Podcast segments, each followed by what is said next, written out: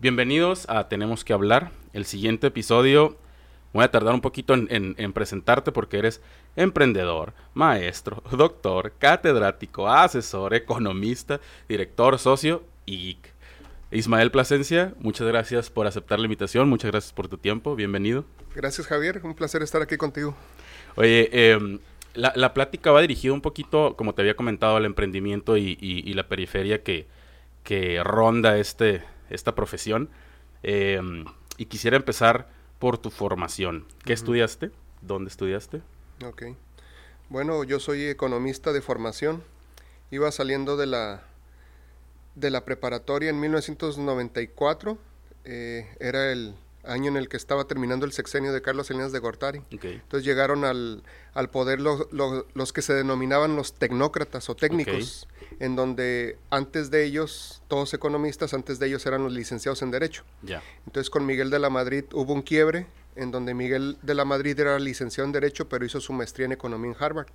Y él le abrió la puerta a los tecnócratas, Carlos Salinas de Gortari y todo el equipo, ¿no? Entonces se veían como los salvadores de, de México, eh, México iba a entrar al primer mundo y esa fue una de las razones por las que decidí estudiar economía. No estaba indeciso entre economía y, derecho y al final de cuentas fue economía. Oye, em, digo, muchas personas que, nos escuchan y muchas personas que conocemos tuvieron em, ciertas dificultades a la hora de elegir carrera. ¿Te pasó a ti? Sí, muchísimo. Eh, aún así creo que lo primero que analizo ahora con más experiencia y que veo eh, cómo batallan los jóvenes es que realmente no, no estamos maduros mentalmente cuando eh, decidimos que vamos a estudiar. Y peor aún lo hacemos con muy poca información. Eh, eso hace que en los datos del de, el Instituto Mexicano para la Competitividad, en el análisis que se hace de las carreras, pues prácticamente el 50% de los estudiantes en todo México están en 5 o 6 licenciaturas, ¿no? Lo cual yo creo que es algo sumamente grave porque la oferta educativa es de alrededor de 120 licenciaturas a nivel nacional, pero imagínate que el 50% está solo en 5 o 6 licenciaturas, ¿no? Entre ellas la número uno en todo el país licenciado en Administración de Empresas, número dos licenciado en Contaduría, número tres licenciado en Derecho, y después sigue eh, educación, psicología y por ahí se me va otra, pero creo que esa es una de las razones por las que hay una gran deserción. Eh, la deserción ronda alrededor del 45% de los muchachos que empiezan una licenciatura, el 45% no la terminan y es comprensible porque en el momento que tomaron la decisión lo hicieron con muy poca información. Muchos de ellos ven que va a estudiar el amigo, la amiga de la prepa y se van siguiéndolos en grupito. O eh, le preguntan al papá y la mamá, que lo cual yo creo, yo creo que debes de estudiar esto, ¿no? Casi, casi lo que estudiaron ellos, ¿no? Sí, entonces eh, yo creo que nos tenemos que replantear en la política educativa alguna estrategia para el desarrollo vocacional en las, en las preparatorias, ¿no? En países, por ejemplo, como Israel, lo que hacen es que cuando terminan la preparatoria los muchachos se van un año a hacer servicio militar. Y ese año parte de que van a agarrar disciplinas para hombres y mujeres igual, y es para que piensen, un año para pensar que van a escoger, ¿no? Entonces, eso habla de, de lo de que le dan una importancia muy fuerte al tema de, de que pues la, carrera que vas a estudiar es a lo que te vas a dedicar, ¿no?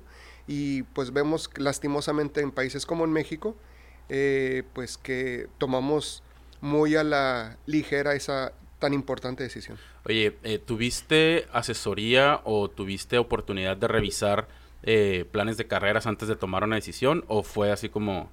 No, yo en mi caso recuerdo que leí un libro de una persona que, era, que es abogado, se llama Luis Pasos y escribía sobre economía. Entonces, yo recuerdo haber platicado con mi padre del tema inflacionario que ya está volviendo ahorita muy fuerte en los años 80 y leí ese libro de, Luis Paso sobre economía.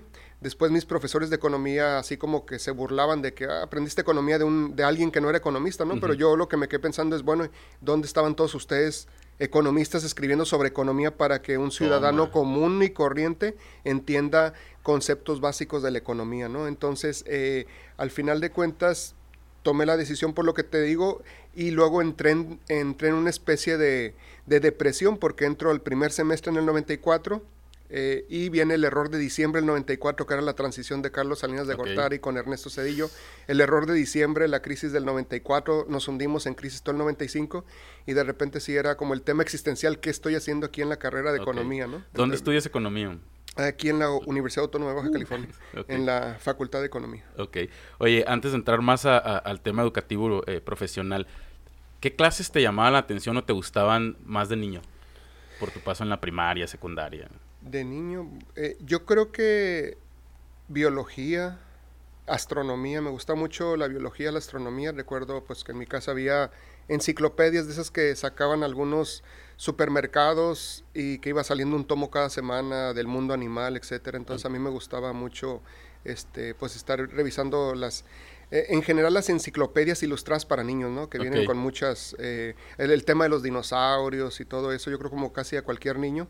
Eso me gustaba muchísimo. Entonces yo diría que en la primaria y secundaria, biología, este, geografía. ¿Y qué clases no te gustaban? La que siempre me pareció muy aburrida y me costó mucho trabajo es el español. Ok. El español, yo, yo creo que gané concursos de ortografía nada más porque me gustaba leer. Ok. Pero el aprenderme todas las eh, reglas gramaticales y todo eso se me hacía muy aburrido, muy aburrido. Este, yo, yo creo que el español, y también depende mucho, desafortunadamente, cuando uno está pequeño, cómo lo transmiten los, los maestros, ¿no? Okay. Este, a mí me gustaba, por mi cuenta, estudiar física y química, pero cuando nos la dan los maestros, pues bien aburrida, ¿no? Entonces, yo creo que sí es importante el tema de los maestros en los niños porque no estamos lo suficientemente maduros para discernir por qué es importante o no aprender sobre una materia, ¿no? Entonces, diría que la más aburrida para mí era bueno, ya en la secundaria, eh, taquimecanografía nos daban a todos y la odiaba. Era, yo creo que fue la materia que peor evaluado salí en toda mi, en toda mi vida académica con un 7 o 70, dependiendo de la escala. Fue, la, fue la, peor, la pesadilla para mí, las, las materias de taquimecanografía. Oye, eh, ¿qué, ¿qué, tan, ¿qué tanto influyó, por ejemplo, eh, tus papás en la elección de carrera o en la elección de, del desarrollo profesional que, que optaste? Absolutamente nada. Este, mi padre, que en paz descanse, él eh, creo que terminó nada más la secundaria, igual que mi mamá. Entonces no eran personas muy, muy estudiadas, eh, pero mi papá era muy autodidacta. Entonces yo creo que algo que influyó en mí es que siempre había muchos libros en la casa. Este, él aprendía por su cuenta. Este, me recuerdo en una comida yo tenía yo tendría algunos 8 o 9 años y él hablándome de la ley de la oferta y la demanda en la comida este eh, opinaba mucho sobre política entonces eh, yo creo que eso te va marcando no pero ya a la hora de decidir la, la carrera pues ahora sí que fue fue fui yo este y que te digo con grandes dudas por, por el tema de que no sabía si irme a, a derecho. Había pensado en el tema de contaduría pero eh, en la prepa llevé contaduría y no me gustó. Se me hizo se me hizo algo relativamente aburrido y eso hizo que la descartara a la hora de, elegir. en la licenciatura y estaba entre Derecho y Economía. Al final de cuentas dije, pues voy por... Oye, entonces, ¿de dónde nace tu búsqueda constante de, estarte eh, capacitando, de estar aprendiendo? Eh, yo creo que mi padre era una persona, digamos, algo dura, de un régimen pues de mucha, a la antigüita, muy disciplinado, entonces a él no le gustaba que anduviera en la calle jugando. Eh, mi mamá me dejaba salir a jugar a escondidas cuando mi papá estaba trabajando. Entonces era muy poco lo que salía y lo único que quedaba era refugiarme en los libros. Yo creo que eso fue lo que, lo que ayudó para no aburrirme en la casa, pues me, me fui metiendo a grado tal que pues recuerdo que así como para muchos niños, a lo mejor cuando van a ir a Disneylandia no pueden dormir una, un día antes, yo cuando iba a entrar al primer, eh, el primer día de cada año que íbamos pasando, así no podía dormir, ¿no? Incluso cuando nos llegaban los libros, los que nos mandaba el gobierno, yo empezaba a leerlos desde antes, a, leerlos, y ya cuando los veíamos, pues se me hacía aburrido porque pues ya los había leído, incluso en las vacaciones siempre me adelantaba, ¿no? En los ejercicios y todo eso. Entonces yo creo que eh, fue esa parte, el hecho de de que mi padre cuidaba mucho el tema de, que no te salgas a estar jugando, a estar perdiendo el tiempo.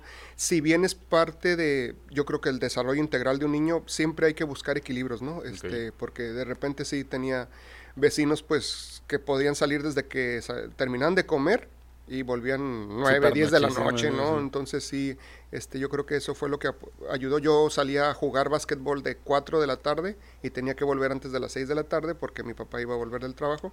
Entonces... El regaño, Ajá, así es entonces. yo, creo que fue eso. Este... ¿Cómo fue tu paso por la universidad ya, ya siendo estudiante? ¿Y cómo se diferencia ahorita, por ejemplo, cómo tú ves a los estudiantes? Eh, bueno, mi paso por la universidad fue fue complicado. Eh, mi papá fallece cuando yo estaba en tercer semestre de la preparatoria. Yo era el hermano más grande eh, de la familia con mi mamá. Entonces eso hizo que pues empezáramos a trabajar desde... Bueno, de hecho yo ya había empezado a trabajar desde muy pequeño eh, con un tío. A los 12 años tenía una bonetería en el centro aquí de Tijuana. Y yo bien contento, ¿no? Porque iba a mi primer trabajo y, y dije, pues es mi tío, ¿qué puede salir mal, no? Entonces llego el primer, el, ajá, llego el primer día y, y, me da una espátula y me dice, salte aquí a la banqueta por donde estaba pasando toda la gente. Dice, ¿ves todos esos chicles pegados? Quiero que te pongas a despegarlos. Y yo así como, ¿es en serio? Pero es que yo voy a hacer, o sea, yo venía a otra cosa, ¿no? Sí, sí, sí. Yo venía ahí a estar en la caja, a cobrar, a, este... A ser jefe. Ajá, a ser jefe. Y porque era mi tío. Y, y, era el dueño del negocio, ¿no? Pero no, entonces, eh, ese tío me enseñó a vender eh, llegaba la gente y le ofrecía mercancía y le explicaba las características y yo lo estaba observando, ¿no? Hasta que un día llegó una persona también y preguntó y yo le di las características de los pantalones de mezclilla, etcétera, y se quedó él así como que, ah, caray, sí, me pone, sí me estuvo poniendo atención, ¿no? Entonces, e, entre eso y que había leído el libro Ogmandino, el vendedor más grande del mundo, pues creo que eso ayudó al, al, desarrollo de esa habilidad de la venta, ¿no? Porque yo siempre les digo a los alumnos que nos estamos nosotros vendiendo constantemente aunque no nos gusten las ventas, nos va a tocar vendernos como profesionistas. Entonces es una habilidad que tenemos que, desarrollar, ¿no? Entonces, este, pues ese fue, ese fue el primer trabajo que tuve. Después entré como cajero a Calimax. Tiene un sistema en donde me gusta porque antes de meterte a cajas, te, eh, en, recuerdo en aquel tiempo estaba yo en la prepa, te pasaban a, frutas y verduras, a carnicería, miscelánea, etcétera, para que conocieras todo, todo, el, concepto. todo el concepto de la organización antes de, llegar a cajas, ¿no? Entonces, este, pues toda mi vida he, trabajado. Eh, en la prepa conocí a un profesor de inglés, en donde no creo que iba a hacer un trámite del, sacar la INE de, para votar. Y y me lo encontré y como estaba dando clases de inglés, me lo encontré en el centro y dijo, vámonos, acompáñame, yo sé dónde está, eh, este, eh, donde se hace el trámite, fui con él y me dijo, oye, ¿por qué no vas a, Estados Unidos a trabajar con el pasaporte? Mucha gente, yo lo hice, mucha gente lo hace, cruza los fines de semana y él me dio la idea y empecé a trabajar, cruzaba sábado y domingo para ir a trabajar a, los SWAT meets, ¿no? Como National City, por ejemplo. Y esa creo que es una ventaja muy grande porque en un sábado y domingo ganas lo que aquí ganas en toda la semana. Entonces eso te libera tiempo para, para hacer más cosas entre semana, ¿no? Entonces yo creo que ahí también influye mucho el tema, el tema de la región, el tema geográfico, porque estas condiciones de un fronterizo que en aquel tiempo podía cruzar con un pasaporte, pues difícilmente lo podría haber hecho en otro, en el sur del país, por ejemplo, ¿no? Exactamente. En donde te tienes que aguantar con un sueldo muy bajo para seguir trabajando, etcétera. Eh, y, y, así, eh, entonces la pasé mucho trabajando porque después conseguí un trabajo en propio Estados Unidos. Ya en tres semanas, todos los días, íbamos, eh, entré a una empresa que esta empresa se dedica a la limpieza de, escuelas privadas y bancos. Entonces entraba a las 6 de la tarde y salía a las 2, 3 de la mañana. que terminaban el horario de ellos. Así es. Así es. Entonces terminamos a las 2, 3 de la mañana a mí me tocaba llevar, eh, repartir a trabajadores ilegales, nicaragüenses, hondureños, etcétera, a diferentes partes para que hicieran el, trabajo de limpieza y también un poquito como, eh, como encargado tenía que ver, ayudarles si faltó alguien, etcétera, aspirar alfombras, este, hacer limpieza en general, ¿no? Entonces digamos que sí me mantuve muy ocupado, no, no tenía tiempo de vida social eh, o sea, estabas estudiando y, trabajando. Y, todo tu periodo de universidad estuviste así? Todo, el periodo, todo el periodo. Incluso, pues llegaba a las primeras clases de las 7, yo recuerdo que de las 7, 8, 9 era lo más pesado porque me la... O sea, salía de Estados Unidos, eh, iba a mi casa, dormía unas 2, 3 horas, me bañaba y a la universidad, ¿no? Y la primera clase de 7 a 8, de 7 a 9, pues me la pasaba dormido. Casi así dormitando, eh, eh, ¿no? Sí, cabeceando. Y, y, y como ah, me tocó maestros comprensivos, ¿no? Como que ya sabían y hasta eso que no. Porque... Oye, y ahorita, por ejemplo, si te llega un alumno que eh, en este momento no estás dando clases, ¿no? Nada más estás en la parte de dirección, pero en su momento cuando te llegaba un alumno así también súper cansadísimo que tú sabías que estaba trabajando y también estudiando, o sea, que, eh, ¿cómo, cómo, ¿cómo lo veías o cómo te hacía sentir eso? Pues fíjate que nunca, que yo recuerde, y, y mira que llevo como 14 años dando clases, nunca recuerdo un alumno que se estuviera esforzando tanto así para decirme me está costando mucho trabajo. Sí hay alumnos, yo creo que los que van a llorar más son los flojos. Entonces te imaginarás después de haber trabajado tanto que O me sea, tú- vengan a decir... Tú no les "Oiga, llorabas a los, a los maestros, ¿no? no, más, o sea, nunca, ok. nunca. Y de hecho, este, pues siempre fui de puros dieces y nueves. Este, entonces, pues con esa historia de vida que tuve, pues cuando me vienen a llorar de que, Ni oiga, fíjese contar". que salí a las 8 de la noche y no pude hacer y no pude, o sea, pues realmente yo les digo que, que la universidad es un preámbulo a lo que es el mercado laboral y que ahí las cosas son realmente complicadas, ¿no? Entonces, yo sí veo con preocupación no me gustaría llamarlo así, porque así es como muchos amigos que tengo ahorita que son empresarios, que tienen empresas, que son empleadores, sí hablan, eh, no sabría si llamarlo peyorativamente, pero sí están muy desesperados por lo que denominan ellos la generación millennial o generación de cristal. Una generación que parece que no se quiere esforzar, busca el tema que a mí me parece loable, el tema de tener grados de libertad en, en sus horarios laborales, etcétera, pero de repente como que quieren como que quieren gozar de privilegios para los cuales todavía no han trabajado. Ya. Ese, e- eso es lo que yo veo complicado, ¿no? Con los, con la generación, con la generación millennial. Se- me gusta su parte ecológica, en donde reconocen que la generación mía, la generación X y las anteriores hemos destruido el planeta. Eso es un hecho. Entonces ellos, como que algunos de ellos traen más la conciencia ecológica, lo cual me gusta mucho y se necesita mucho, ¿no? Pero de repente piensan que las cosas van a suceder de manera mágica porque lo quiero, etcétera. Entonces hay que trabajar, hay que trabajar mucho, hay que, hay que formar empresas ecológicas, o sea, hay, hay la manera de buscar las condiciones para resolver los problemas, que de eso trata el emprendimiento, ¿no? Un verdadero emprendedor es aquel que detecta un problema y busca una solución de manera constante. Oye, ¿cómo, cómo empiezas a, a- o cómo, cómo es tu entrada a la universidad ya en la parte laboral? ¿Sales de la licenciatura? ¿Pasa algún tiempo o es más o menos inmediato? Eh, yo, yo tenía vi- visualizado rápidamente estudiar todo, ¿no? Como te decía, escuchaba a los Sí, tecnócratas. De una sola, ¿no? Sí. Ajá, escuchaba a los tecnócratas que venían y que habían hecho sus maestrías y doctorados en Harvard y en Yale, Ernesto Cedillo su doctorado en Yale y todo eso. Entonces yo siempre tuve muy claro, después de que pasó mi crisis existencial en segundo semestre de la licenciatura, de que iba a seguir estudiando eh, de manera continua, ¿no? A grado tal recuerdo que me puse como meta que yo tenía que tener el doctorado antes de cumplir los 30 años. Ujú. Y entonces terminé la licenciatura, la hice de 1994 al año 2000. Antes eran de nueve semestres, algunas licenciaturas y otras de 10, ya ves que la recortaron a 8. Termino en el, en, en el 99 y en el año 2000 entro al Colegio de la Frontera Norte a hacer la maestría en Desarrollo Regional.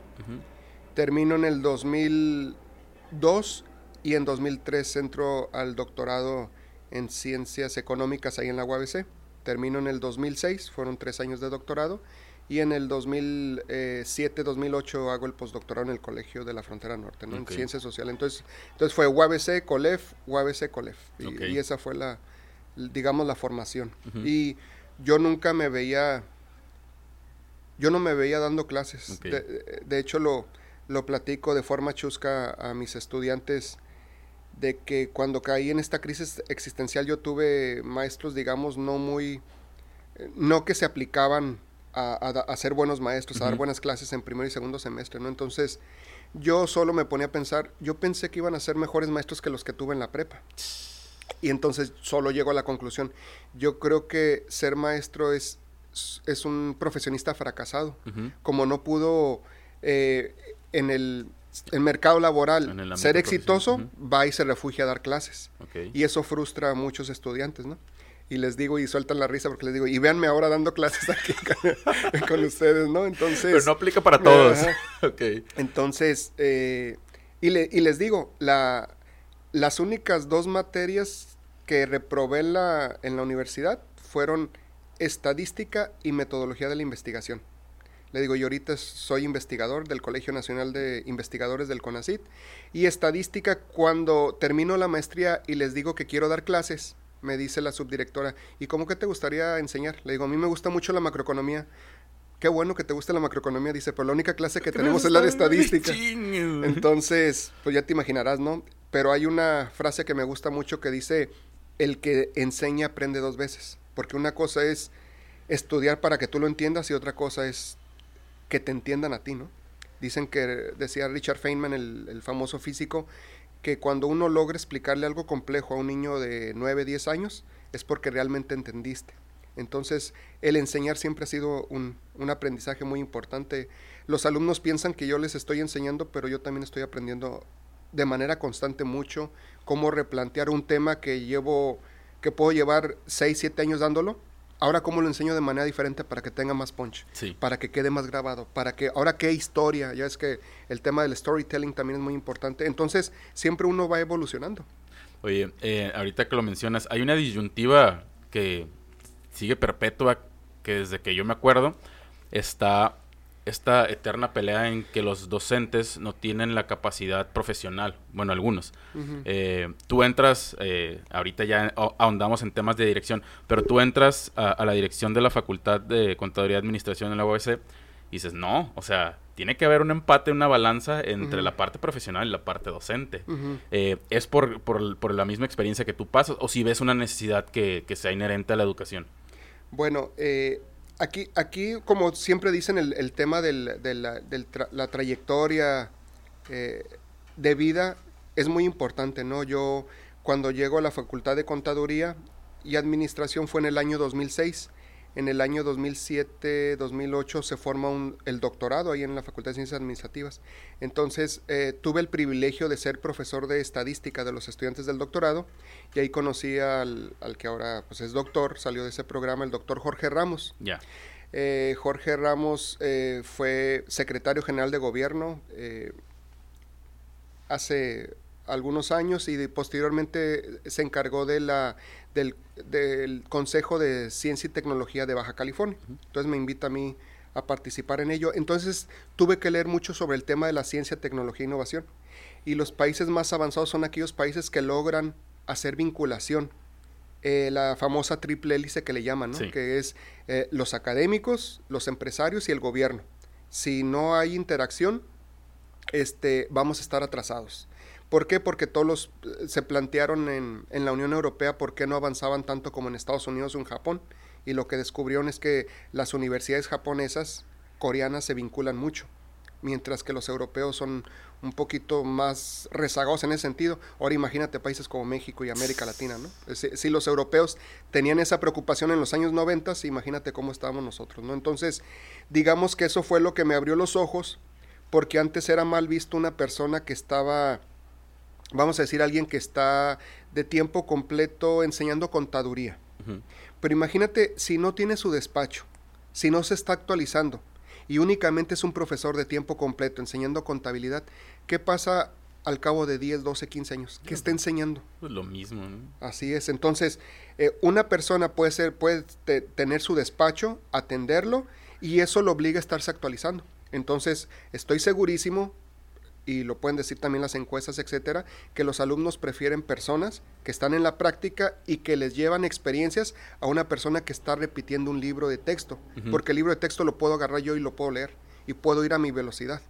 Entonces, eso es lo que muchos maestros no entendieron, ¿no? Este, y el mundo está cambiando rápidamente y nos tenemos que replantear cómo hacemos las cosas distintas, porque si las universidades en Estados Unidos están en crisis, fuera de las Ivy League, todas están en crisis porque ahorita sale una universidad como Singularity University donde te dice, ¿qué, qué, necesitas para hacerte competitivo en el mercado laboral? Y entonces tú escoges y dices, necesito agarrar no voy, a, no voy a estudiar la licenciatura en filosofía o en humanidades, yo necesito nada más aprender storytelling y de acá de ingeniería necesito esta otra materia para programación y de acá de economía necesito cómo hacer mi modelo. Entonces tú armas tu, tu, tu propia formación educativa y las, mientras que las universidades tradicionales eran cajones, ¿no? Tú ya te metiste a este cajón y ¿qué haces aprendiendo de otro cajón que no te compete? Entonces, eh, son los cambios que están ocurriendo en, en, la época actual y que eso hace que nos replanteemos y que nos estemos preguntando constantemente cómo tienen que evolucionar el sistema educativo, ¿no? Y luego ahorita se nos atraviesa el tema de la, de la, pandemia, que ese es otro temota, porque ahí va a venir una burbuja de atraso. Imagínate los alumnos de que estuvieron en secundaria, en prepa, tres años, de los cuales dos pasaron, hicieron en, pandemia, en su casa, en línea, cuando ya sabemos lo que hacían la gran mayoría, ¿no? Prender la computadora e irse a hacer otras cosas. Imagínate los pobres niños de primaria que les tocó primero y segundo de primaria, donde tenían que aprender a leer y a contar y todo eso. Entonces, sí es un problema y un reto grande el que, el que vamos a estar enfrentando en estas próximas generaciones. Oye, em, tú entras a la dirección de la facultad y casi, casi junto con pegado viene la, pandemia, ¿no? ¿Cómo, cómo la, la procesaste? Híjole, pues ahora sí que era algo para lo que nadie estaba preparado. a mi subdirectora, a la cual le mando un, afectuoso saludo y abrazo, Esperanza Manrique, y a mí nos tocó, ahora sí como dicen, bailar con la más fea en lo que a la facultad respecta, ¿no? ¿Por qué? Porque a nosotros nos llegan las quejas de los alumnos quejándose de los maestros, maestros que no sabían utilizar la tecnología. Yo recuerdo que leí de recién que empezó la pandemia, un, reportaje que salió en New York Times donde decía únicamente el 14% de las universidades estados, en Estados Unidos están preparadas para las clases en línea. Pues imagínate, si eso era en Estados Unidos, si eso era en Estados Unidos, imagínate nosotros acá, ¿no? Entonces, había muchos maestros muy buenos dando clase en el salón, pero que no sabían utilizar la tecnología. Y lo mismo las quejas, eran las quejas de los alumnos de que el maestro no sabía cómo usar el Blackboard o el Google eh, eh, Classroom, etcétera. Y también las quejas de los maestros de los alumnos, ¿no? El alumno nada más, nadie quiere prender su, su cámara, no sabemos si están conectados, etcétera. Después salió una regulación ahí de que no se le podía obligar a los alumnos a prender la, cámara por el tema de la protección de derechos de, de datos y todo este tipo de cosas, ¿no? Entonces, sí fue sumamente sumamente complicado y eso hace que, pues desde luego lo que uno se había planteado como metas y objetivos en plan de trabajo para la dirección, pues algunas cosas se atrasaran, ¿no? Pero, pero eh, muy contentos con el reto. Nos vamos casi prácticamente dos años en línea en casa y ahorita estamos volviendo presencial. Y otra vez, porque haz de cuenta que ahora como que si una persona deja de hacer ejercicio y después retoma el ejercicio, pues cuesta trabajo, ¿no? Entonces en ese reto estamos ahorita. Sí, cuesta mucho. De, hecho, eh, una de las razones de, este podcast es uh, empujarme a mí mismo a estar interactuando con las personas porque yo pierdo eh, de alguna manera, eh, siempre he sido muy social. soy un introvertido, extrovertido, sé que, que ser social y tener network es obviamente muy, muy beneficioso para para cada uno de manera personal si lo sabes utilizar. Eh, entonces este podcast sale para forzarme a estar interactuando con las personas y retomar esta, parte de, interacción social que uno piensa de repente que no le afectó, así como que la pandemia no afectó y luego te, estás en, en, no sé, en un evento con un montón de gente y dices ya me quiero ir a mi casa, sí me afectó, ¿no? Entonces, eh, eh, estos ejercicios, eh, pues, pues van junto con pegado a, socializar. Y ahorita ya estoy más, más acostumbrado a estar interactuando, ya, ya estoy saliendo de repente así, cafecitos y todo eso, pero sí hay un impacto detrás de eso que justamente, como dices, nadie se lo esperaba, ¿no? Oye, ¿y cómo ha sido este retorno?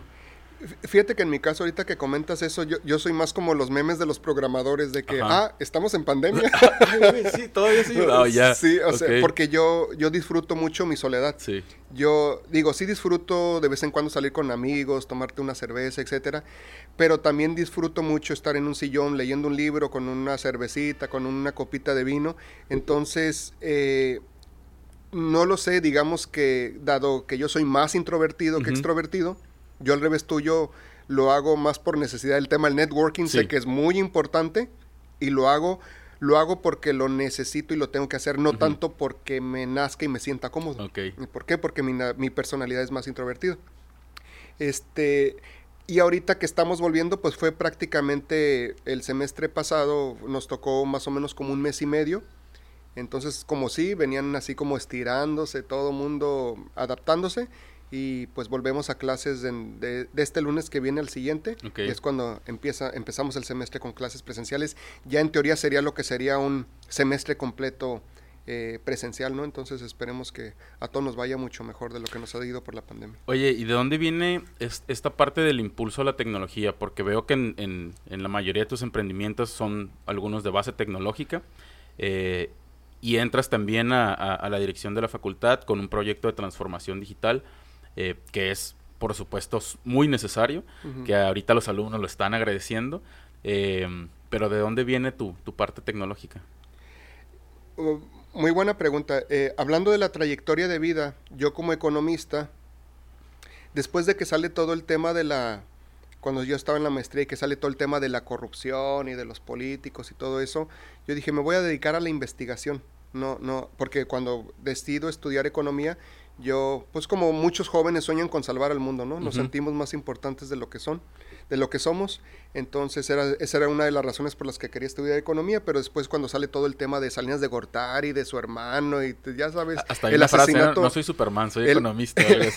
el asesinato de Colosio, ah, todo, todo ese tema, ¿no? Entonces yo dije, no, la política es una cochinada, es una porquería, yo no quiero saber nada de política, me voy a dedicar a la vida académica y voy a investigar, ¿no?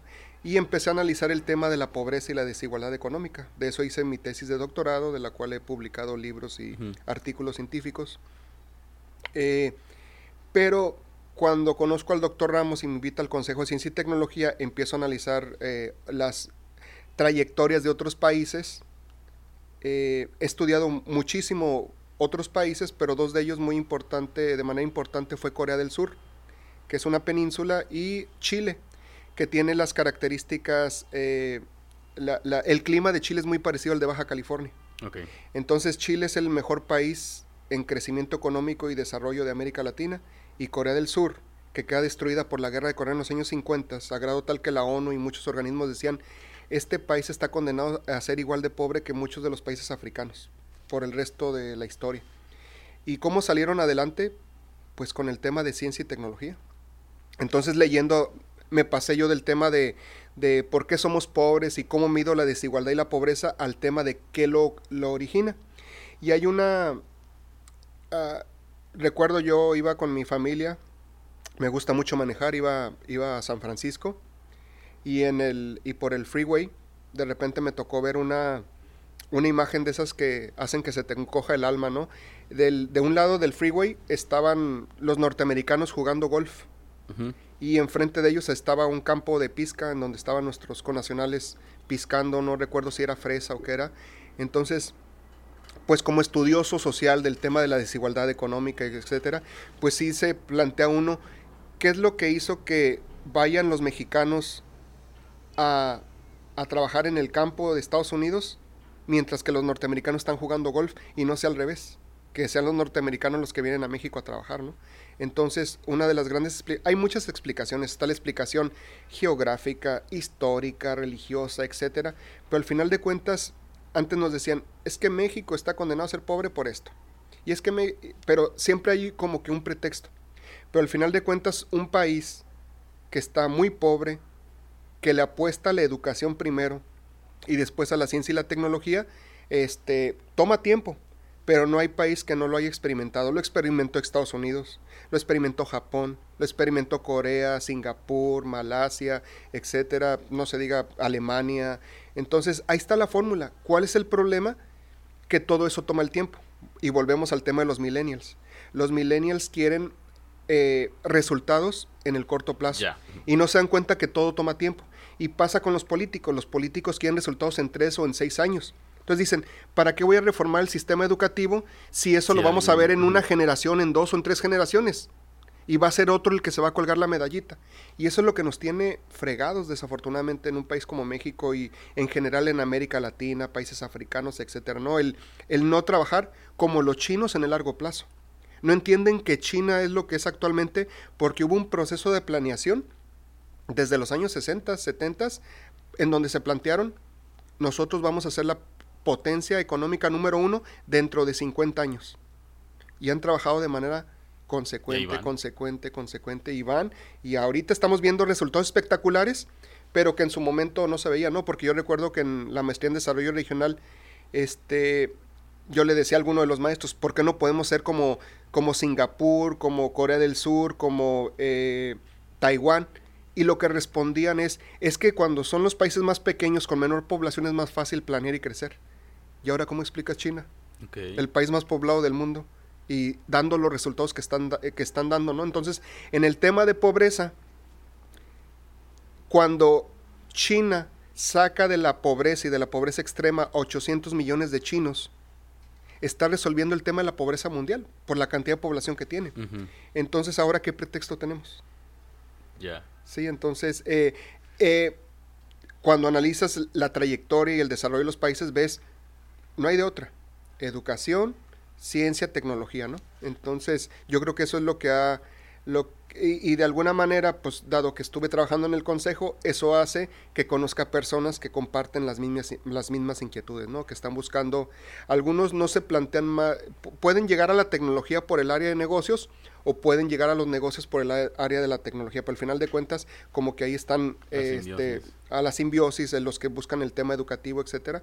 Entonces, yo creo que, porque así como nunca me planteé ser un, eh, un profesor universitario, a pesar de que me recuerdo que cuando mis compañeros en la preparatoria no le entendían al profesor de álgebra o, de cálculo, este, se me facilitaba explicarles pero nunca me planteaba que podía ser profesor, ¿no? Ya. Eh, y lo mismo con el emprendimiento. Yo nunca me veía como em, emprendedor porque también creo que hay muchos emprendedores que lo ven en la familia, en los papás, en los tíos, etcétera, y dicen, yo quiero ser así. Yo no tenía ningún ejemplo de emprendimiento. Okay. Entonces, más bien fue como, se dio como un poquito como accidente, ¿no? Y, a partir de ahí, pues, eh, creo que es interesante.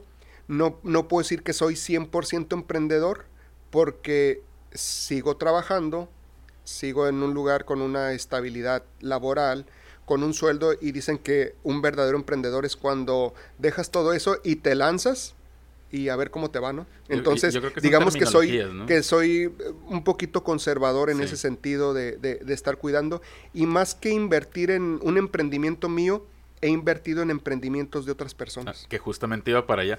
Eh, qué chistoso que mencionas la parte de Corea porque eh, es una inspiración también para nosotros de, en Geeks Academy. Eh, cuando hacemos la, la, parte de la, de la, investigación, sale, eh, pues salen muchos países que se desarrollaron a través justamente de ciencia y tecnología y apostar esta simbiosis entre la educación y, el gobierno, ¿no? Para empujarlo de manera constante y que haya un seguimiento.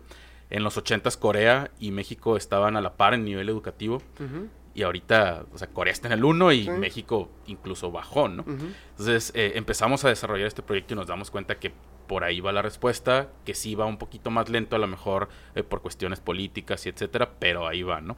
Eh, y, no sé si te acuerdas, nosotros nos conocemos justamente por un proyecto que es base tecnológica que en su momento se llamaba Webots. Em, te conozco junto con Flavio, Marta, y Cheri ya la conocía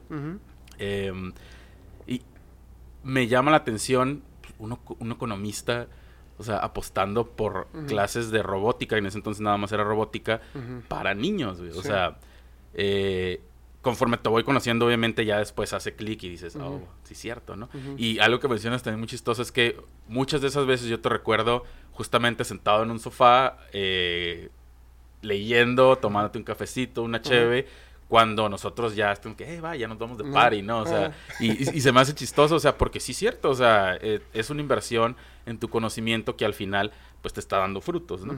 Eh, ¿cuál, cuál, ¿Cuál dirías que fue tu primer emprendimiento? Mi primer emprendimiento, pues fíjate que fueron varios, porque cuando salí de la, del Consejo de Ciencia y Tecnología de la Secretaría de Desarrollo Económico, eh, cuando me corrieron de ahí, Y, siempre lo, lo, platico y me da risa porque les digo, les digo, y no me corrieron ni, ni por flojo ni por ratero, sino por todo lo contrario. Entonces, eh, entonces me di cuenta que había hecho un buen trabajo porque muchas personas con las que tuve alguna interacción en el consejo me empezaron a buscar Y me dijeron, oye, ¿por qué no, no hacemos algo? Dije, ah, caray, yo un poquito estaba deprimido porque me habían corrido, pero me di cuenta, a, veces al revés, una persona la buscan y los amigos y los conocidos porque está trabajando en el, en el gobierno y quieren algún favor. Y cuando no están en el gobierno se olvidan de ellos. Sí. Y a mí me pasó al revés. Entonces se acercaron, eh, digamos que fue al mismo tiempo, porque eh, estábamos con el proyecto de, empezamos con, con que luego se transformó en el tema de Geeks. Y lo que pasa es que eh, yo me dedico también al tema de la consultoría. Como no me veía nada más dando clases, pues por necesidad se forma una primera empresa de consultoría en donde el secretario general de la UABC en aquel entonces, Felipe Cuamea, eh, que fue posteriormente rector, este nos pidió que hiciéramos unos estudios para abrir las nuevas eh, oferta educativa en Valle de las Palmas. Unos estudios de factibilidad. Entonces le digo, ¿y cómo, cómo lo hacemos? Porque soy profesor de, de aquí de la UABC.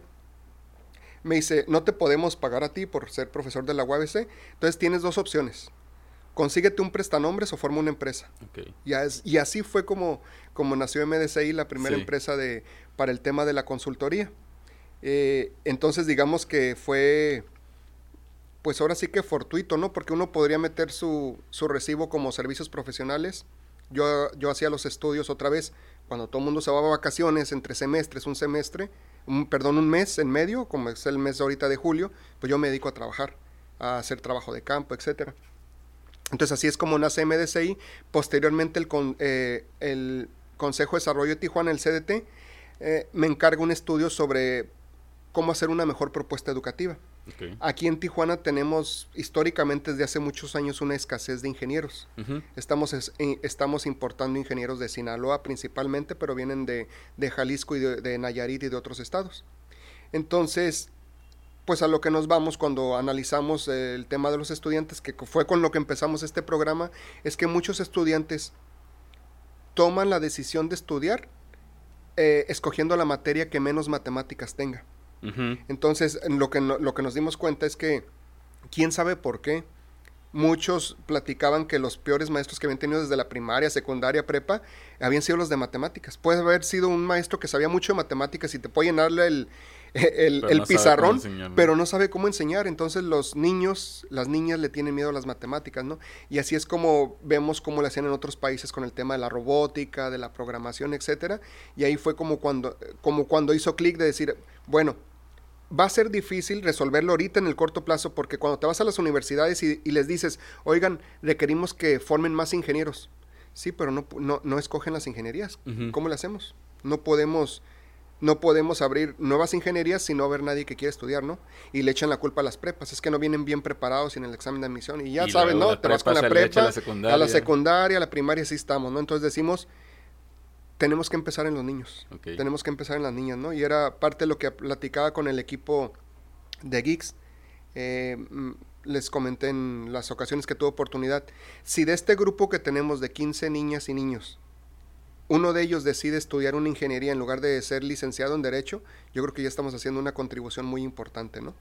Y, pues ah, vamos, a, vamos a decir que fue MDCI como consultoría de manera fortuita y después eh, Geeks Academy como una oportunidad por, por un problema que tenemos que los niños y niñas le tienen miedo a las matemáticas, ¿no? Entonces a mí me parece triste que digan, voy a escoger la carrera que menos matemáticas tiene, no por vocación, no por...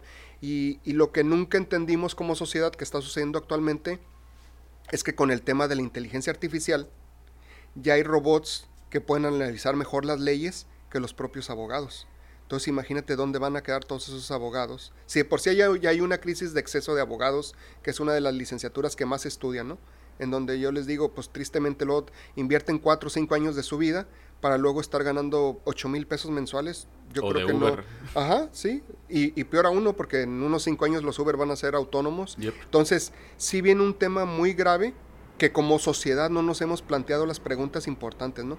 ¿Qué vamos a hacer ante este, ante este tema del el avance tecnológico eh, en donde todo, todo converge en el tema de la inteligencia artificial, el tema del big data, del blockchain, del machine learning, etcétera, y que está, le está pegando a todas las... Antes decían, es que nada más la tecnología sustituye los trabajos no calificados repetitivos. No es cierto.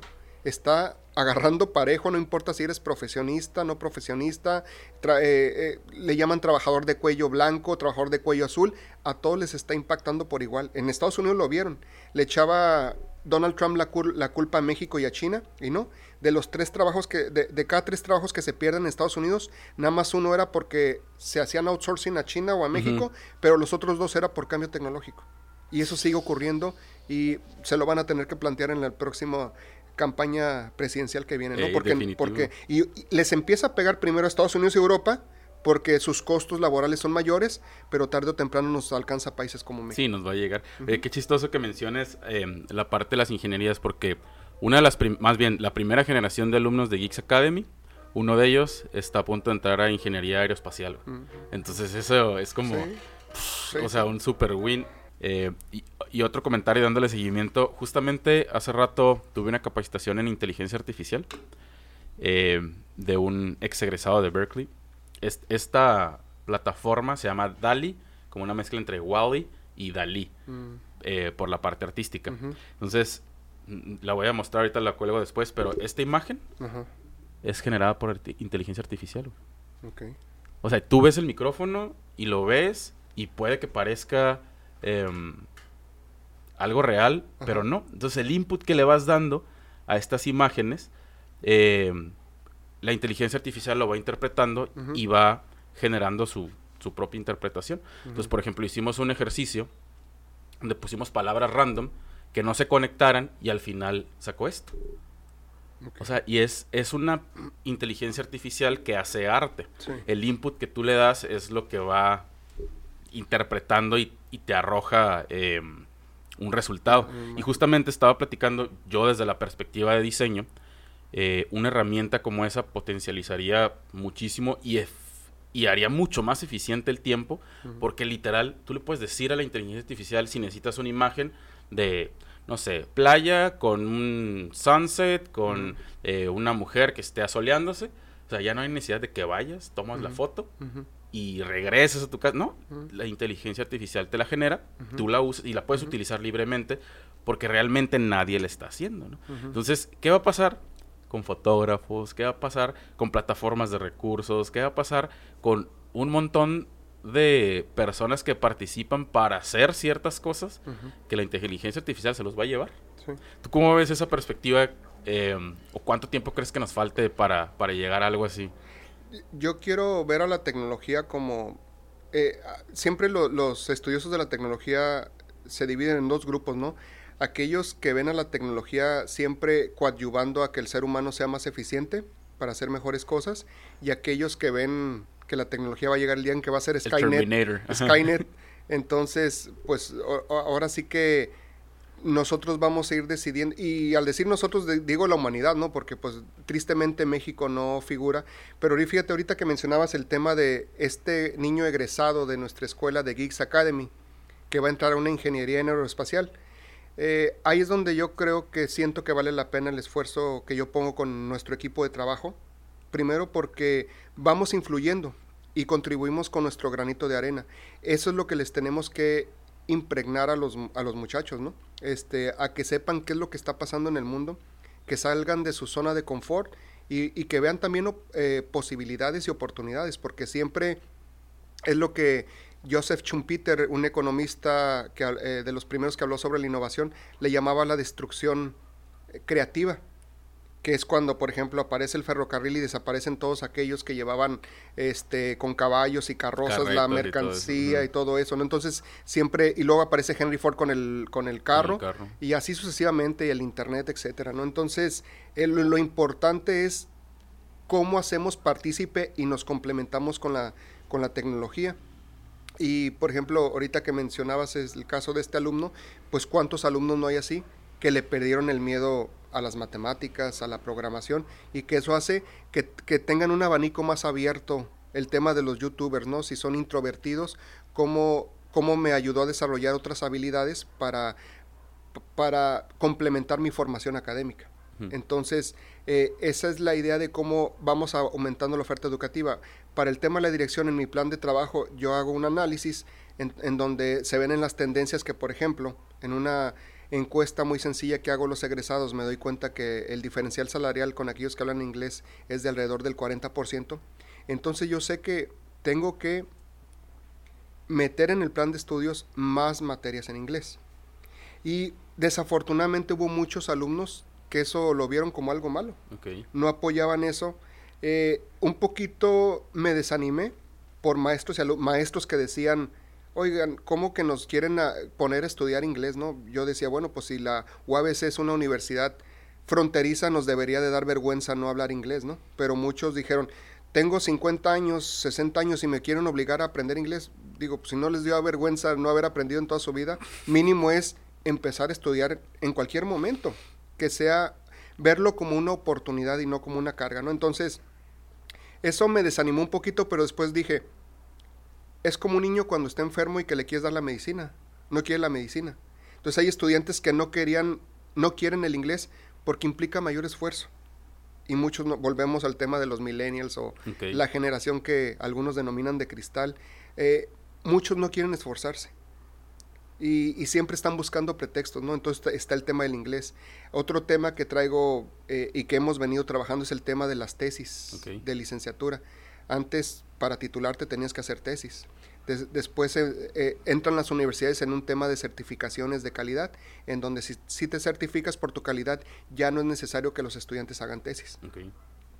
Sin embargo, para hacer una tesis necesitas aplicar el método científico, como nos enseñaron en biología en las clases de secundaria los famosos pasos, que es la observación, la hipótesis, la experimentación, la teoría, la ley, etcétera.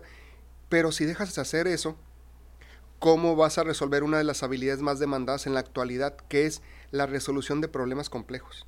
Tú detectas un problema y, para resolverlo tienes que aplicar el método científico.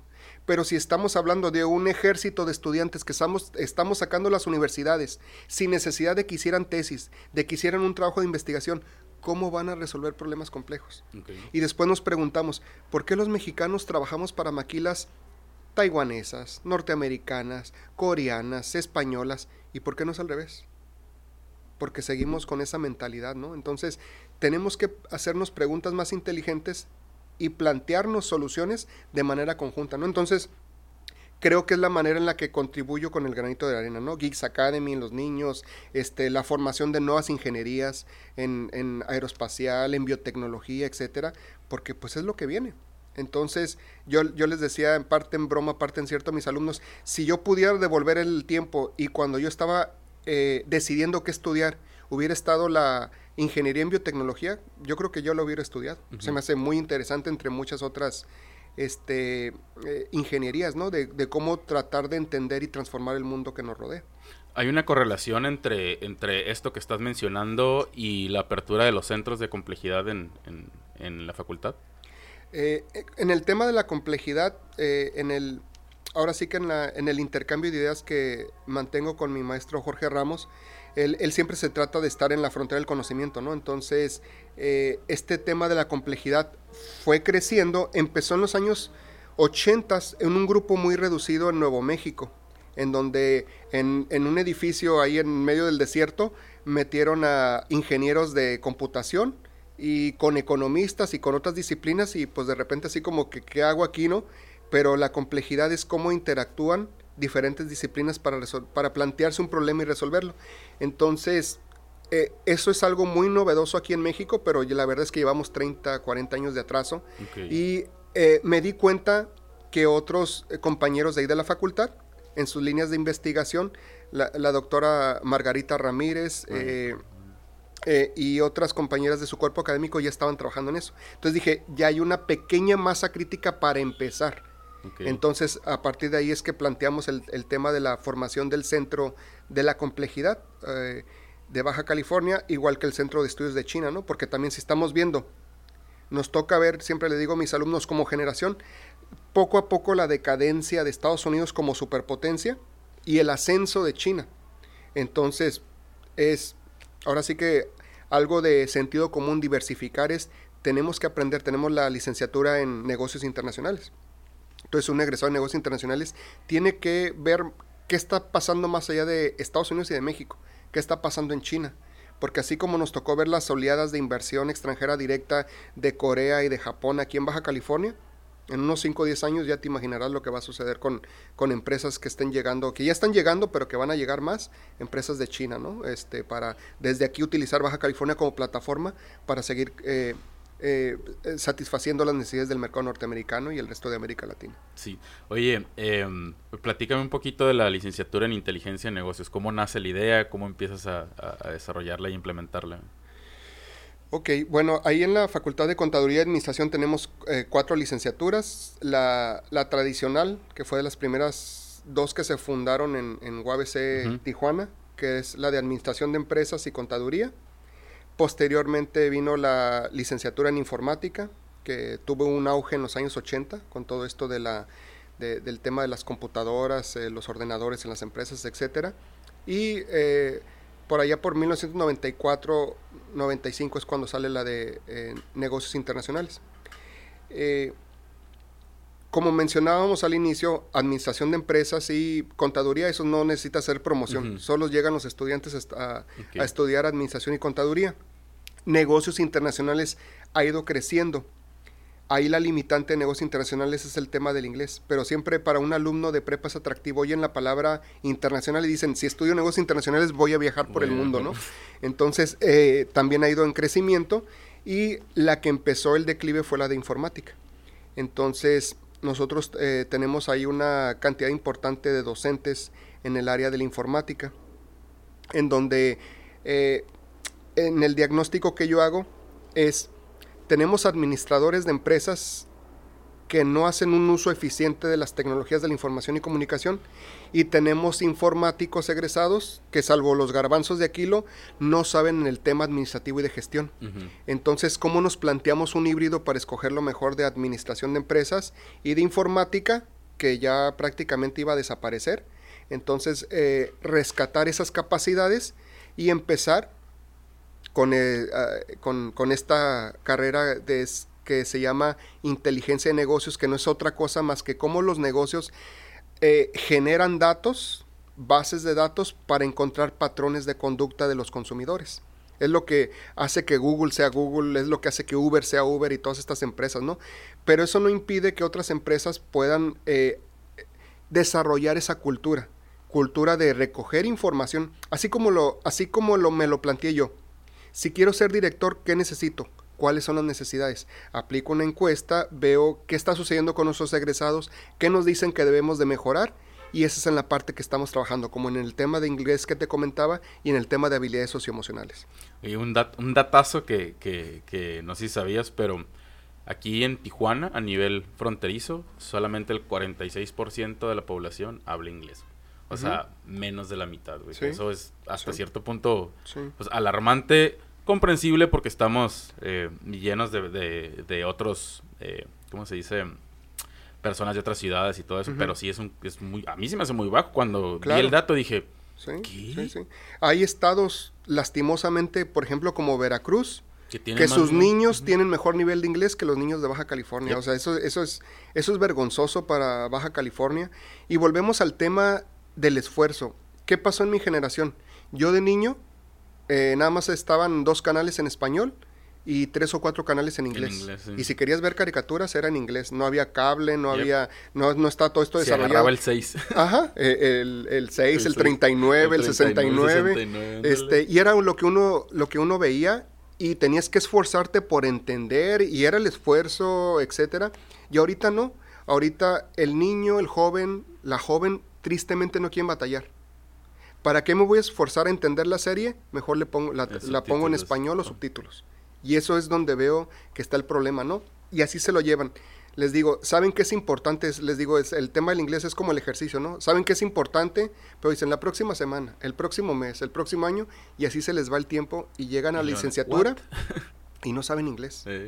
Entonces, te decía de los cambios que hicimos es que en la reestructuración de las carreras pusimos obligatorio el tema del inglés en primero y segundo semestre. Entonces, después viene el tema de la evaluación para ver cómo les damos más oportunidades a los muchachos, a las muchachas que vienen de, preparatorias públicas, porque aquellos que vienen de preparatorias privadas traen mejor nivel de inglés que los que vienen de escuelas públicas. Pero si en tronco común nosotros les damos las herramientas, yo espero que una muchacha y un muchacho que tiene ganas de entrar a negocios internacionales le eche ganas en primer y segundo semestre para que tenga mayores oportunidades de que tercer semestre entre a negocios internacionales. El tema de la tecnología, les digo, ¿cómo van a entender la tecnología si no saben inglés?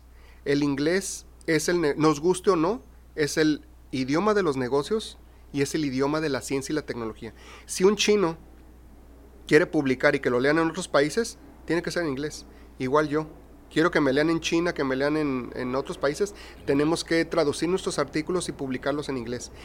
y para eh, analizar el estado del arte de lo que ocurre, necesitamos leer artículos en inglés. Entonces yo siempre les digo, yo he estado en países como Alemania, como Japón, como Corea del Sur, como Inglaterra, como Irlanda, como... Y no he tenido, en Rusia, no he tenido problemas para comunicarme porque mm, nos comunicamos en inglés. Si te vas a los pueblitos ya no hablan inglés en esos países, pero, pero en, la ciudad, eh, si estás en, en, Berlín, por ejemplo, es raro que un alemán no hable inglés, porque ya los europeos aprenden tres, cuatro idiomas. Yo me acuerdo que me llamaron la atención los colegas eh, eh, académicos en Rusia, me dijeron, ¿cómo que eres científico y no hablas latín? Porque me preguntaron qué idiomas hablo. No, pues nada más el español e inglés. ¿Y el latín? No, pues ¿cómo que latín? Sí, aquí eh, un, un, verdadero científico tiene que hablar latín. Por, los nombres eh, científicos ah, que ponen y todo eso.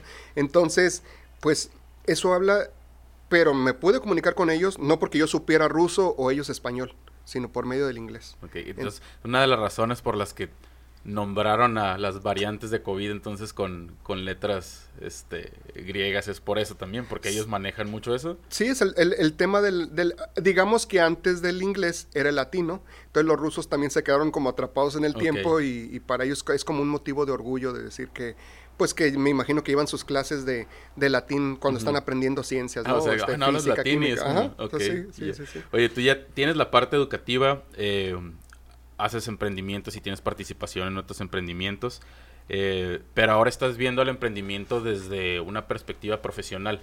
¿Por qué se necesita profesionalizar el emprendimiento? Ese es, una, es un tema bien interesante y que genera mucha, va a generar mucha discusión en los próximos años porque... La está generando. ya le está generando porque hay muchas personas que dicen, si tú quieres ser emprendedor, no pierdas tu tiempo en la escuela. Salte y pon tu negocio y luego hacen, eh, eh, caen en un sesgo cognitivo, ¿no? De citar a Bill Gates, a Steve Jobs, a Mark Zuckerberg, a decir, vean lo que hicieron ellos. Eh, o sea, por favor, entiende que ellos son genios. Uno en un millón. Son uno en un millón. O sea, es una tontería que le estés diciendo a los jóvenes, haz lo que hicieron ellos, salte de estudiar y pon tu negocio. Porque si analizamos los negocios en México, la esperanza de vida es de menos de cuatro años. ¿Qué te dice eso? Que hay personas emprendedoras con ganas. Que, con ganas, que ponen su negocio, pero que no aprendieron contabilidad, no saben cómo eh, darse de alta en Hacienda, no saben cómo hacer un reporte, no saben, no, no saben lo mínimo de habilidades eh, de relación eh, con recursos humanos, etcétera, y por eso truenan los negocios. Entonces, el gran reto que tenemos, les digo a mis alumnos, es cómo construimos ese puente. ¿Por qué? Empieza un pequeño negocio que va creciendo, a como Dios nos da a entender, en donde sabemos que cuando empezamos un negocio tenemos que hacer de todo. Vender, barrer, programar, quitar los chic, de todo, ¿no? Pero, ¿qué es lo que pasa en México? Eh, se forman los negocios que no están profesionalizados y la esperanza de vida es pequeña. Y por acá estamos generando licenciados que están esperando la gran empresa que los contrate y no sucede. Porque la gran mayoría de los empleos en México lo generan las micro, pequeñas y medianas son exitosas conforme van creciendo, ¿no? Pasan de micro a pequeñas, medianas, grandes, pero muchas mueren en el Inter. Entonces, ¿qué es lo que pasa? Que el gran reto que tenemos es cómo conectamos ese puente para que ya sea una de dos, o vincular a los, a los que están estudiando las licenciaturas con los emprendedores en una forma de asociación que hay otra habilidad, trabajo en equipo. La desconfianza es grandísima. ¿Por qué le tengo yo que dar parte de mi negocio a alguien que porque estudió? Yo no estudié, pero yo me levanto a las 4 de la mañana y pongo mi negocio y tengo que pagar nómina y bla, bla, bla, ¿no? Y el otro dice, pues es que yo debo de ser jefe porque cuatro años estudiando y sé estas... Entonces, ahí nos perdemos. Una de dos, o se profesionaliza el de la micro y pequeña empresa aprendiendo cosas, o el otro se hace emprendedor porque todos están con la idea de que cuando salgan, pues va a haber una empresa esperándolos para contratarlos. Y la verdad de las cosas es que no es así. Y hay lastimosamente carreras que les llaman fábricas de desempleo, en donde salen los estudiantes y no tienen trabajo. Y desafortunadamente no se hicieron esas preguntas antes de escoger la carrera, ¿no? Y por eso decimos, luego viene el tema de todas las frustraciones y todo eso, ¿no? Entonces, ¿por qué se necesita profesionalizar? Para tener más herramientas, porque entre más herramientas tengamos, vamos jugando con las probabilidades o los odds, como dicen los gringos, ¿no? Tengo yo, no es lo mismo que yo empiece una taquería cuando no sé nada de impuestos que cuando la abra y la dé formalmente de, alta y esté pagando mis impuestos. Eso significa que es más probable que dure más en el tiempo. Y, cualquier negocio es así. Entonces, eh, esa es la razón por la que tenemos que entrar en esa dinámica de profesionalizar el emprendimiento. Para que evolucionemos, yo, yo siempre hago la distinción del concepto, ¿no? Eh, en Estados Unidos se usa la palabra entrepreneur que viene del francés entrepreneur, de ahí es de donde viene la, acepción, porque el entrepreneur es una persona que detecta oportunidades y entonces saca sus recursos de donde ya no le está casi generando y los lleva a un sector en donde le va a generar más. Está viendo oportunidades, hace análisis, mientras que el emprendedor en México es, pues yo creo que me va a ir bien porque a mi tía le queda muy bien la salsita, entonces yo le empaqueto y me pongo a venderla, ¿no? Así toman las decisiones o voy a abrir una papelería porque aquí yo creo que va a pegar y oh sorpresa, ¿no? Hasta que echan a andar el negocio y ya se amarraron en un contrato de renta y todo eso, se dan cuenta que no había mercado porque ni siquiera un estudio de mercado hicieron, ¿no? Entonces, esa es la razón por la que se tiene que profesionalizar el tema del emprendimiento. Pero iban a estar algunos diciendo, no, no, no, es una pérdida de tiempo y tú aviéntate y sobre la marcha aprendes. Pues sí, pero eso puede significar que en lo que estás aprendiendo, tu negocio tenga que cerrar. Porque porque tienes que vender y tiene que haber un flujo y tiene todo esto, ¿no? Entonces... No, sí hay una responsabilidad enorme, por ejemplo, en la parte de profesionalización. Eh, yo lo he visto directamente, eh, yo empiezo eh, en el área del emprendimiento sin, sin la parte profesional, digamos, del emprendimiento, ¿no? soy diseñador, estudio ingeniería en sistemas, pero conforme vas conociendo, ahorita que estoy estudiando licenciatura en emprendimiento, te das cuenta que qué necesario es saber acerca de todo eso que mencionas para que siga subsistiendo eh, eh, el producto o servicio que estamos eh, ofreciendo. Oye, ahondando un poquito en el tema de emprendimiento, ¿qué diferencia hay, por ejemplo, en tu primer emprendimiento y tu último emprendimiento? Que asumo que ha de ser alguna diferencia. yo creo que lo, lo, principal es, volviendo al concepto de entrepreneur o entrepreneur, como lo usan en Estados Unidos, es que se van acumulando las experiencias y se van multiplicando. Hay cosas que pasan en uno de los negocios que luego digo, aquí, aquí la regamos en esto y tratamos de que en el otro negocio no suceda, ¿no? Por ejemplo, uno, uno de ellos es ISOSI, que es de biofertilizantes, y el otro es Bionac, que es de aplicaciones de nanopartículas de plata. Entonces, hay muchas similitudes que vamos recorriendo porque siempre cuando entras al tema tecnológico y vienes con lo que consideras una innovación disruptiva, porque todo el mundo nos gusta pensar que lo que traemos es, es lo máximo, ¿no? Eh, en parte sí tiene que ser, pero, pero hay, que hay que buscar un equilibrio en tener los pies en la tierra, ¿no? Y ser reales. Y ser reales. Porque algo que aprendí, otra vez, volviendo a tu pregunta de por qué es importante estudiar eh, para ser emprendedor, es, es mejor una mala tecnología con un buen modelo de negocios que una súper buena tecnología con un mal modelo de negocios. Entonces eso es lo, que hace que de repente encontremos a alguien que se hizo millonario vendiéndote agua que la vendían como agua eh, milagrosa y que no era absolutamente nada. Hicieron su mercadotecnia, su empaquetado, y ahí siempre que gente incauta que está dispuesta a pagar dinero por, por el quick fix, ¿no? Por el, arreglo rápido de las cosas. Entonces, eh, esa parte es muy importante porque siempre un científico que desarrolla su tecnología, dicen, es que esta es la maravilla y se tiene que vender sola y no, si no le armas un modelo de negocios no va a funcionar, ¿no? Entonces yo creo que lo más importante que uno aprende es lo que denominan el error and trial, la prueba y error. Me voy por aquí, no funciona, híjole, me regreso y empiezo, ¿no? Y entonces aquí una habilidad muy importante es el tema de la resiliencia, porque otra vez, volviendo al sistema educativo de México y de América Latina y de muchos países, no nos ayudan la manera en la que nos educan a enfrentar el fracaso. si tú repruebas una materia eres mal visto. Entonces, eh, eso hace que si hay alguien que por fin en su vida se animó a emprender algo, pero tiene un fracaso, en lugar de tomarlo como una caída y volver a empezar, dice, no, yo ya fracasé y, ya, y ahí queda y mejor me meto en una empresa a recibir un salario y nunca más me vuelvo a dedicar a esto. Entonces, si eso es una serie de habilidades que se tienen que ir desarrollando y que van a, que, van a eh, creciendo a través del tiempo, a través de la experiencia.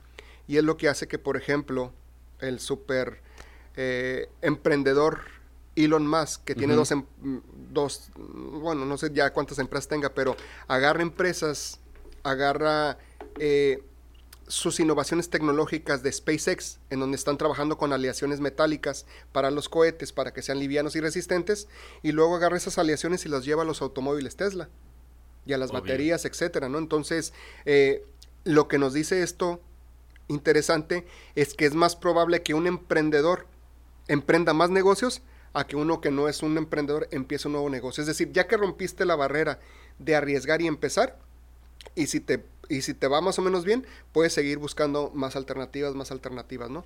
y, está el tema de la aversión al riesgo, muy importante también, que se ha documentado mucho en artículos. Eh, los latinoamericanos tenemos riesgo, eh, eh, tenemos temor al fracaso y por lo tanto nuestra aversión al riesgo es elevada mientras que en otros países es más baja, ¿no? Como en los asiáticos, eh, países como China, Corea del Sur, el propio Estados Unidos. Eh, su sistema se hizo para que una persona, si fracasó, se declara en quiebra y vuelve a empezar. Entonces, por eso muchos emprendedores alrededor del mundo ven a Estados Unidos como la panacea. Quiero llegar ahí. Yo, creo que Estados Unidos se ha mantenido como potencia por su sistema de emprendimiento. Porque en otras áreas ha dejado mucho que desear, ¿no? Como, como potencia, pero creo que lo que lo mantiene eh, pujante su, su tema de, del, ecosistema del, del, emprendimiento, emprendimiento que tiene como política. Eh, siguiendo con el, con el, con el tema eh, de emprendimiento, ¿qué habilidades crees que deba tener así de cajón el emprendedor, aparte de resiliencia? Interesante. Aparte resiliencia, mm, híjole. Yo creo que la, yo, creo que la habilidad de resolver problemas complejos. Porque a lo que nos hemos enfrentado en nuestras empresas, sobre todo al ser de base tecnológica, es que te estás enfrentando a retos que no habías considerado. Eh, y, que, y que uno siempre parte de mucha ignorancia. Y te pongo un ejemplo en la empresa Bionac. Nosotros queríamos replicar lo que se hacía en Rusia, que era las nanopartículas de plata se les daba a los becerros eh, de las vacas al, momento de retirarlos de las mamás de que les siguieran dando leche materna, que le llaman destetar, muchos de ellos se enfermaban en Rusia y morían. Entonces con las nanopartículas de plata reforzaba su sistema inmunológico y no morían. Nosotros en nuestra ignorancia, pues agarramos el producto, vamos a los establos, aquí les decimos, oigan, este, ¿qué les parece si le aplicamos nanopartículas de plata cuando destetan a los becerros? Eh, nos dicen, ¿por qué? Pues porque se enferman y dicen, no, dice, aquí no pasa eso. Eso pasaba en Rusia por el clima, por el frío que hay, ah, etcétera, y aquí no era problema. Pero aquí eh, el otro problema que había es el problema de mastitis, que son infecciones en las ubres de las vacas, y eso hace que una vaca se la retiren de, producir leche. Le ponen muchísimo antibiótico, algunas de ellas las tienen que sacrificar, etcétera. Entonces, hicimos un protocolo totalmente de cero para aplicar las nanopartículas de plata en mastitis de diferentes formas, no tomada, inyectada, etcétera, y ver resultados. Eh, en, entonces yo creo que ese es el tema de la habilidad para resolver problemas complejos y aplicar el método científico, ¿no? Pues hay que hacer los experimentos, cuántas vacas, cuántas dosis, etcétera, y documentar los hallazgos que tuvimos es que las vacas enfermas con nuestro producto las aliviamos en la mitad del tiempo y a la mitad del costo.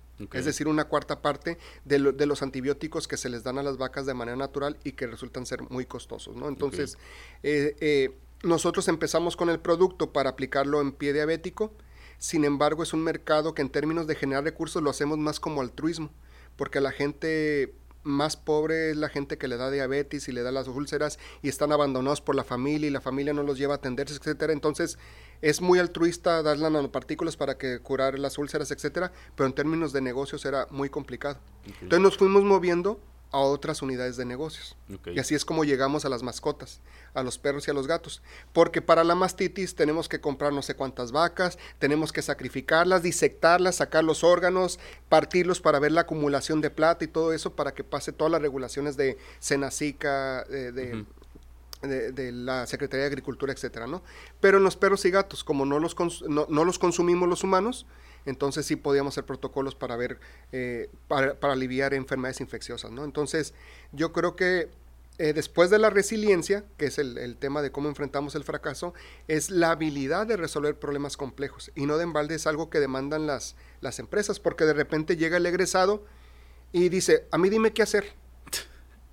y, le, dices, ajá, pero, pero no lo traen. La gran, insisto, salvo casos eh, los menores, la gran mayoría es, necesito que me digas A y luego B y luego C y luego D cuando... Y que me valides. Ajá. Y que me esté... al grado tal que muchos de ellos les he dicho, ¿para qué te quiero? Ajá. Entonces, es la parte que tenemos que desarrollar. Eh, entre mucho, el trabajo en equipo. Important, importantísimo, ¿no? Y otra vez, el sistema educativo, ¿qué nos hace desde niños? Ser egoístas, ser egoístas como niños, trabajar personalmente, ¿no? Entonces, eh, o eh, lo que decimos, ¿no? Primero, profe, no me, no, y es real, no quiero hacer equipo con ellos porque me caen gordos. Oye, ¿tú piensas que en una empresa te van a dar a escoger? Exactamente. Y luego ya que les dejas el trabajo, oye, tú haces estas páginas, tú estas páginas se dispersan, eh, ni siquiera, ni siquiera se pusieron a leer y luego, oye, ¿qué entendiste tú? Oye, qué interesante, yo entendí esto. Entonces no era esto, ah, no hay una discusión. Entonces se presentan a, con un PowerPoint a explicar la parte que les, que les tocó, página 56, que yo no sé cómo la entendieron. Es decir, no la entienden, se la aprenden de memoria y la repiten. Y, si, y si tú les dices, explícamelo con tus palabras, no saben qué decirte. Entonces son cosas lastimosas que pasan en el sistema educativo y que es lo que hace que nos tengamos que replantear que las cosas tienen que cambiar. ¿sí? Definitivamente. Oye, em, mencionas eh, el fracaso y ya sabes que socialmente, culturalmente como mexicanos somos súper reacios al fracaso, ¿no? Que justamente como tú dices, el fracasado es una persona apestada básicamente que, que, ya no tiene posibilidades de volverlo a intentar porque fracasó, ¿no? Em, digo, desde mi perspectiva el fracaso pues es, un, es una oportunidad canija de, de aprender y de retomar ese error y volverte más fuerte, ¿no? ¿Cuál es tu proceso para, para, para tomar el fracaso y convertirlo en, otra cosa? ¿Te alejas, le das un tiempo? Fíjate que e, es, una pregunta interesante porque yo no sé si, si he sido también yo muy cauto para tratar de evadir el fracaso, es decir, como soy por naturaleza muy analítico, trato de adelantarme.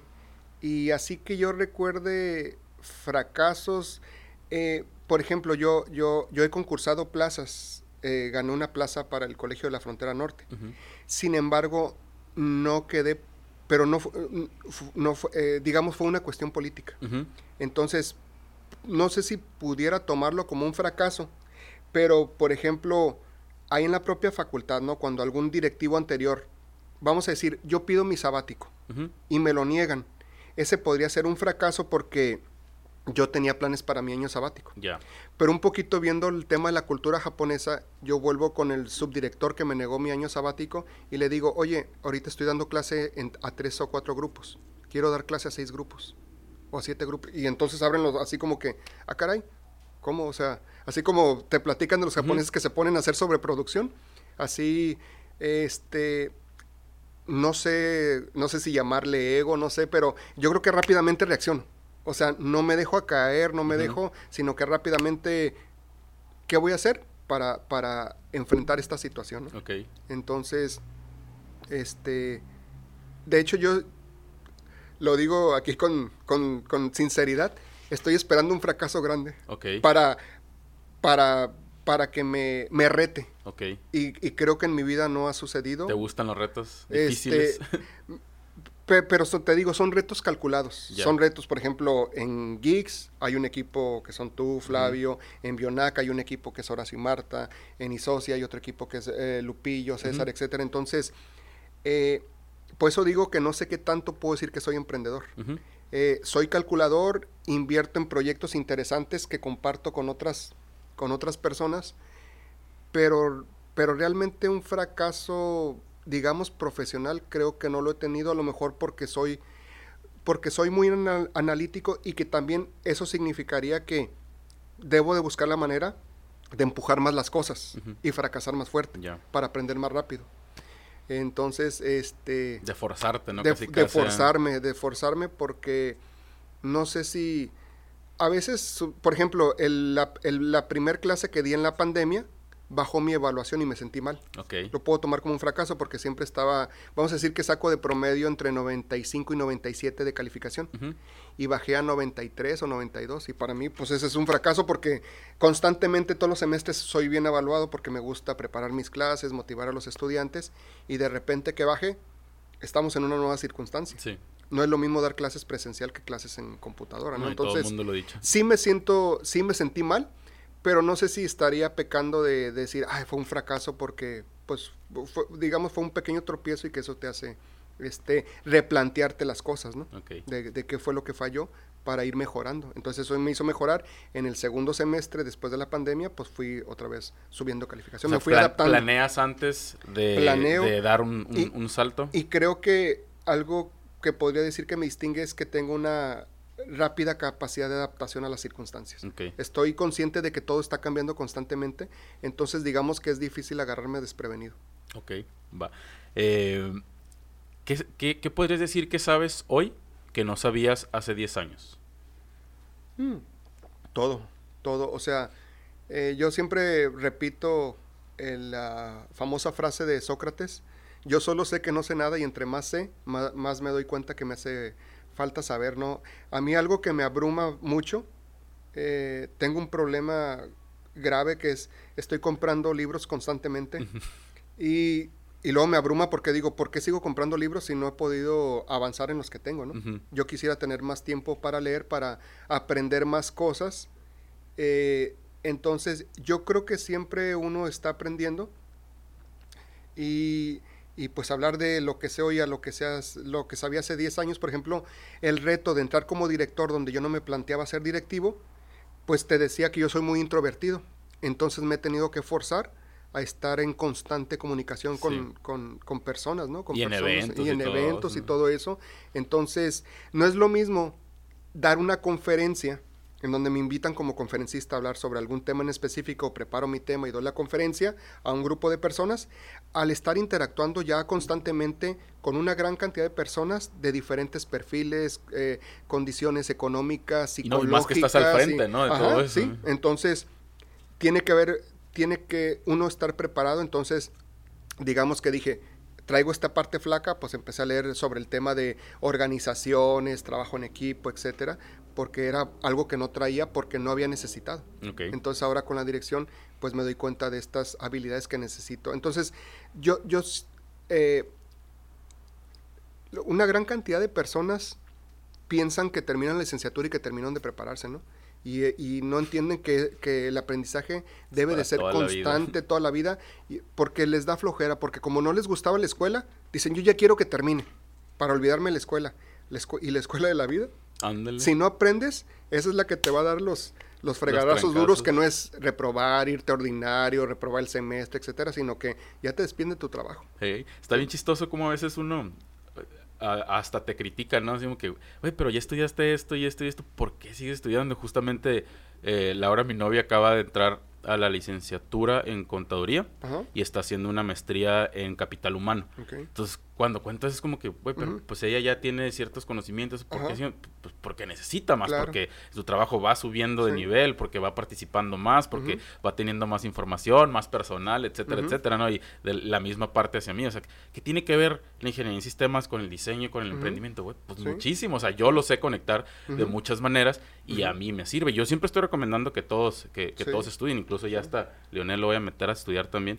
Este, oye, ya, un poquito para cerrar, em, ¿qué consejo le darías a una persona que apenas va emprendiendo? A una persona que... Eh, está interesante este tema porque antes yo eh, siempre me llegaban alumnos cuando les hablaba de emprendimientos, se emocionaban y decían, maestro, estoy empezando un nuevo negocio y quería su punto de vista para, que para ver si revisaba mi modelo de negocios y, y les decía yo, hace, no sé, unos 5 o 6 años, ¿no? Les digo, si es un cafecito, no me hagan perder el tiempo. Y ya se daban la vuelta y se iban agüitados. Sí, era un cafecito. Era un cafecito. Pero algo que creo que aprendí eh, para no, no contestarles eso es, no importa lo que vayas a empezar, empiézalo cuanto antes, fracasa cuanto antes y lo muy importante que aprendí. Porque el tener que montar un cafecito significa que tienes que tener disciplina para que si tú pones un horario, tienes que abrirlo, tiene que estar todo listo, tienes que, si, si eres tú, tienes que sobrevivir, si le tienes un empleado, tienes que pagar, eh, tienes que pagarle su salario. Entonces, no importa que sea un cafecito, pero te va a ayudar a desarrollar esas habilidades. Yo antes no lo veía. Decía, no, planteate algo, algo diferente, ¿no? Todo el mundo quiere poner un cafecito, pero yo creo que es una buena escuela. El, cualquier tipo de negocio, lo que sea, que te, que te haga asumir responsabilidades. Porque el otro gran tema, eh, volviendo a la pregunta que hacías, ¿qué, qué habilidades necesita una persona? El tema de la disciplina, que va... Mm, constancia. La constancia, la disciplina, ¿no? Porque cuántas veces es, qué flojera levantarme. Cuando tienes un negocio no puedes hacer eso y si lo haces, ¿qué, estás haciendo dueño, ahí? ¿no? Sí, sí. sí, sí, Entonces, eh, eh, es consejo para alguien que quiere ser emprendedora o emprendedor, empieza cuanto antes, fracasa rápido y hazte la pregunta que aprendí para el siguiente. Y si le pegas desde un inicio, pues qué buena suerte porque la probabilidad de éxito de un negocio es 25%. Entonces quiere decir que te tocó buena suerte, pero no pienses que fue porque eres muy inteligente. Piensa que se dieron condiciones para que tuvieras buena suerte, porque cuando nos gana la soberbia es cuando vienen los problemas. Eh, eh, el ego es el enemigo. Entonces eh, yo les digo, no es lo mismo a los egresados que salen en crisis económica que salen en abundancia económica, porque luego un egresado puede conseguir un trabajo fácilmente, bien pagado, porque le tocó una época de expansión económica y él piensa que es porque es muy inteligente. Mientras que a otro le toca salir en una crisis y no encuentra trabajo y, piensa que es porque está mal él. Entonces es cuando no analizas es cuando no analizas el entorno. Entonces es si quieres emprender, entre más rápido mejor. Y no hay edad para emprender. Cualquier edad es buena. ¿Qué sigue para Ismael Plasencia? ¿Qué planes, qué planes traes? Híjole. ¿Qué sigue? Pues yo creo que consolidar eh, el trabajo que hemos venido haciendo en la Facultad de Contaduría y Administración. Es una responsabilidad enorme donde nos toca atender a casi 5.000 almas en las cuatro licenciaturas y en los todos los programas de posgrado que tenemos. Continua. Eh, entonces, eh, el reto es enorme, pero te digo, me siento muy agradecido por la, por la oportunidad de, poder incidir en, cosas que parecen no tan importantes como un cambio en un plan de estudios, en donde metemos el inglés y ahora ahorita estamos trabajando en el tema, ya está como materia, eh, la materia de habilidades socioemocionales.